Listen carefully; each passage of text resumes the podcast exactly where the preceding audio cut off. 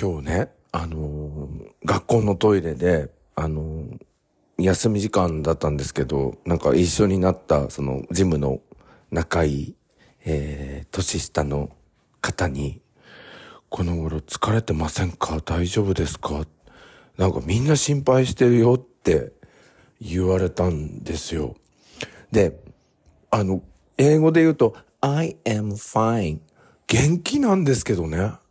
だけどなんかすごい顔色とかも悪いみたいなことで心配してくれてる人が多いみたいなんですよ。で、思えば、この間あの週末に、あの、写真を投稿したんですけど、写真投稿したら、あの、すかさず静岡に住んでいるゆうすけが、先生痩せました？っていうメッセージを送ってきたんですよ。だから、まあ実際その写真を見ると、なんか痩せて写ってるんですよ。でもただあの、オーストラリアで、かっこいい、かっこいい、かっこ悪いって、あの、おなじみだと思うんですけど、髪の毛あの短く切られてしまって、だからあの、八千代のあの、庭師屋さん、炎章さんの帽子を、まあ、この日も被って写真を撮ったんですけど、その、髪の毛が短くなって帽子かぶってて、しかもなんか夜撮ったんでライトの関係かななんて思ったんですよ。それでなんか、まあ若干痩せて見えるなって思ったわけなんですけど、うんで、それであの、インスタグラムってあの、アンケート機能があるので、なんか具合悪そうに見えますかっていう、あの、アンケートをその後すぐやったらばですね、30%の方が具合悪そうっていうふうに返事してくれたんですよ、回答か。回答してくれて。え、具合悪いのかな？大丈夫かな？って、なんか嫌だなってちょっと、なんか思ってきて、ますます心配になりました。でもなんか考えてみると、ここのところ睡眠時間がね、めちゃめちゃ長いんですよ。この間、12時間半寝てるんですよ。で、今、あの、学校がある平日とかも、あの、やっぱり疲れてしまって、早く帰ってきてしまうんですよね。それで、9時半ぐらいには、もう寝て、6時まで、朝の6時までずっと寝てるっていう、あの、感じで、めちゃめちゃ今睡眠とってますっていう感じなんですけど、なんか大丈夫なのかなみたいな。あの、この間のポッドキャストでもあの自律神経をきちんとさせるためには規則正しい生活を心がける。で、それでゴールデンウィークを迎えるっていうことを、あの、調べて話したんですけど、今それをちょっと実践してるんですけど、大丈夫かな？なんかこのまま、あの、ゴールデンウィークに入って、ゴールデンウィーク明けとかに、具合悪くなってたら嫌だなとかね、ちょっと思ってるんですけど、で、なんか、いろんな方にその大丈夫ですか？大丈夫ですか？って、あの、言われてまして、でもね、なんかちょっと大丈夫じゃないのがあるんですよ。なんか家に帰ってくると、あの、つむじのあたりが痛いんですよね。これ毎日なんですよね。大丈夫なのかな？なんかちょっと心配になってきましたけどね。でもあの、このポッドキャストは毎日更新していきますので、私の体調なんかも報告しながらいきたいと思います。じゃあ始めていきましょう。Your Free Time with Ken. ケンと暇時間。Let's go!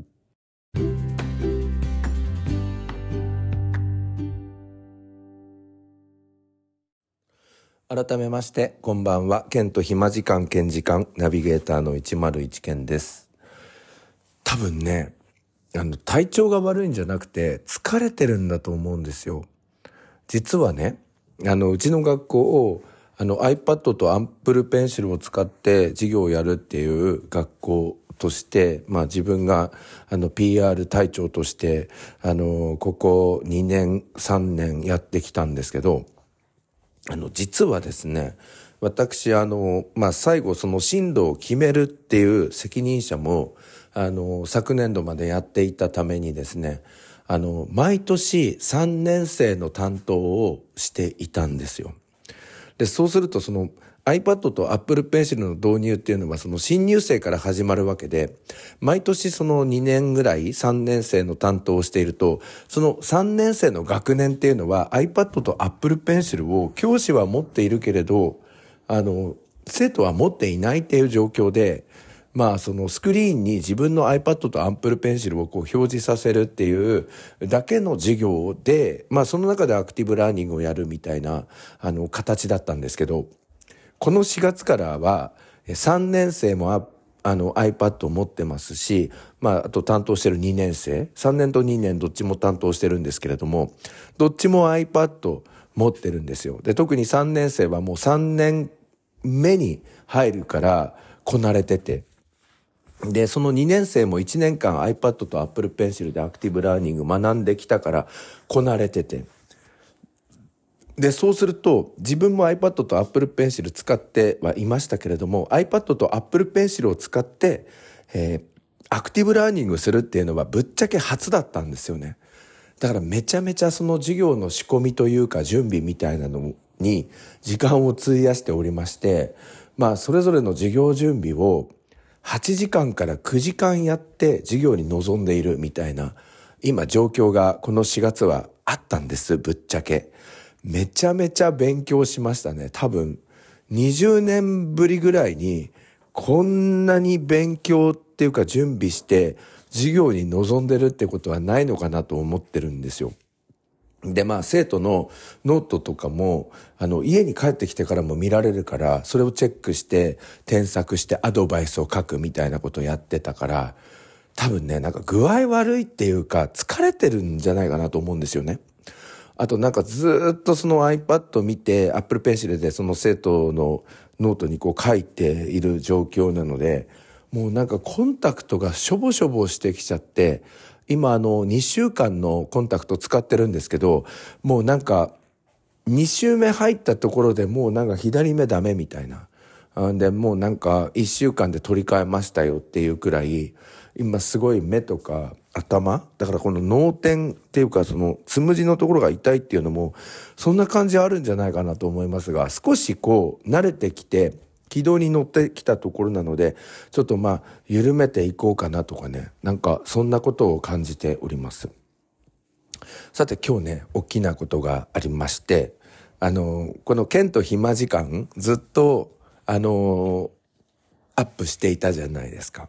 で、これは、まあ、私の日常を皆さんに、えー、知ってもらいたい、聞いてもらいたい、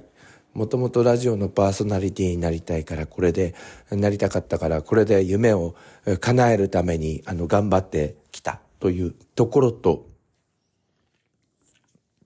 あと実はですね、20%ぐらいは、今、その、自分の学校の広報を担当していますけれども、学校も、この Spotify のチャンネルあるんですよ。で、少しやったんですけれども、あんまり聴取率が良くなくてっていうところで、まあ、この自分の剣と暇時間の中でいろいろ試行錯誤をして話し方とかも磨いて、あと音楽のタイミングとかタイトルコールとかどうするかっていうのを磨いて、で、学校の、えー、あの、なんやに高校とワクワクとっていう番組なんですけれども、あの、そちらの方に、生かしていきたいなということで、ノウハウをずっとこう、貯めていたっていう感じだったんですけど、えー、今日、あの、本格始動いたしまして、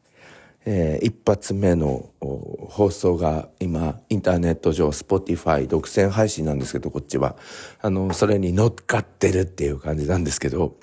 あの、使ってる、あの、音声コンテンツというか、の、音響効果、あの、同じになってて、最初あの、フリートークして、それからタイトルコールして、あの、話すっていう、その番組上の構成もこの、県の、県と暇時間をそのままあの活用しているっていう感じで、あの、結構、その、ラジオ風に話せるようになったな。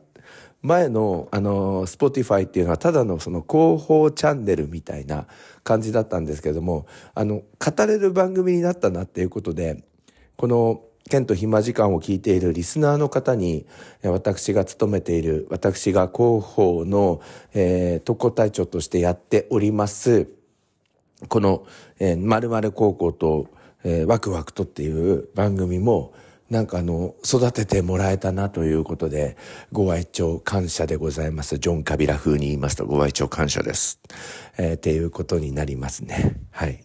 まあそんな感じで、まあ実際は元気なので安心してくださいっていう感じですね。で、この iPad とアクティブラーニングというのをやっていると、まあ、生徒が主体の学びになってるんですよ、その授業中が。だからその今までの講演形式みたいな感じの時間が結構割かれちゃって、そうすると私の大好きなあの雑談の時間がなくなるということで。もなんかちょっと雑談の時間があったらすかさず入れるということで、まあ最近雑談もしていなかったので雑談のチョイスを間違えてしまいました。で、どんな雑談をして、そして惹かれたかっていうことで、まあちょっとその時の授業の再現をしたいんですけど、あの、私ね、あの、牛乳飲むと、お腹痛くなるタイプなんですよ。皆さんの中にもそういう方っていません？なんか牛乳って牛の赤ちゃんの飲み物だと思ってるんですよ。小さい頃から。だからなんでこれ牛のミルクとか飲むのって、もう小さい時からすっごい抵抗がありまして、あの、小学校の頃とかもなんかもう牛乳嫌で嫌で、でもなんかその頃の先生たちって、牛乳飲むまでお昼休みはありませんみたいな感じで、ずっとその机に牛乳が置かれた状態で他の友達はお昼休みに入っていてでお昼休みが終わると掃除になるんですけれども掃除は掃除のためにあの机が後ろにこうあの寄せられているような状態で狭いそのスペースのところで大量のあの机に囲まれながらお昼休みを牛乳とにらめっこしながら過ごしていた小学校 1, 1年生時代があるんですよね。そのくらいちょっとその牛乳にあの抵抗がございまして、哺乳瓶だったら飲めたっていう、なんかこれもなんか変な感じなんですけどね。で、まあ、小学校2年生とか3年生になって、まあ牛乳があの飲めるようになったんですけど、必ず牛乳単体で飲むとお腹が痛くなるっていうなんか変なシンドロームあの症候群が押し寄せてきまして。だからあの一斉下校のあるあの土曜日なぜか牛乳だけ飲んで帰るみたいなあの時代だったんですよね。だからこれはマジでお腹痛くなるパターンやんって思いながらでもなんか飲まないとダメみたいな風潮の、まあ昔のその教育スタイルだったから飲んだわけですけど、やっぱり帰っててめっちゃお腹痛くなったことがあったんですね。で、もうお腹痛くてお腹痛くてもうやばいみたいな。もう今にもトイレみたいな感じだったんですけど、あの、近くに、今はもう亡くなったんですけど、三角屋っていう名前の駄菓子屋さんがあったんですね。そこにあの、おばちゃんがいたんですけどね。で、そのおばちゃんかなり年を取っているおばちゃんで、で、服とかもね、ズボン一丁なんです。あの、パンツ一丁じゃないんですよ、夏場。ズボン一丁なんです。あの、ズボン、長いズボンなんですけれども、その長ズボンで胸まで隠すみたいな。あの、すごいでしょ？夏バージョンみたいな。で、おばあちゃんでかなりのおばあちゃんだから、その胸の位置もこう下がってるから、まあへそのちょっと上ぐらいだったから、あの、ズボンで全部、ズボン一丁で夏バージョンっていうおばあちゃんがいて、そのズボン一丁の三角屋のおばあちゃんのところへ行って、トイレ貸してくださいって言ったんですよ、土曜日の、まあ、午後1時前ぐらいに。そして貸してもらって、やっとこの痛みから逃れられるって思ったんですけど、その時、おばあちゃんがですね、なんて言ったと思います？おばちゃんトイレ貸してって言ったらば、おばちゃん、ひらがな二文字を発したんです。やだ。それでもう救われるって思った直前の状態で嫌だって言われたから、もうお腹痛くて、で、近くの麦畑にどんどん入っていきまして、その麦畑で、あの、はい、っていうことがあったんです。そしたらばですね、その麦畑がですね、まあ奥の方まで自分ずんずんずんずん収穫前の麦畑の中に入っていってしまいまして、その農家さんからしたら麦畑が荒らされたということで、あの、学校の方にクレームが入りまして、えー、週が明けた月曜日に全校集会になりまして、麦畑で帰り遊んでいた人がいて、農家の人たちの収穫前の麦畑を荒らした人がいて、こういうのはやめてくださいっていう、なんか、いたたましい、あの、全校集会があったんです。私、その麦畑を荒らしただけでなく、荒らした先で、トイレさせていただいたということで、ダブルで荒らしたっていう。あの、そういうことがあったんですね。牛乳と私っていうタイトルですけれど。まあこれコンクールでは優勝できませんよね。あの、参加賞でしょうね。あの、その話を、まあ、あの、あまりない雑談のタイミングがやっとやってきたので、この話をしましたら空回りしまして、ドン引きされました。以上です。Thank you.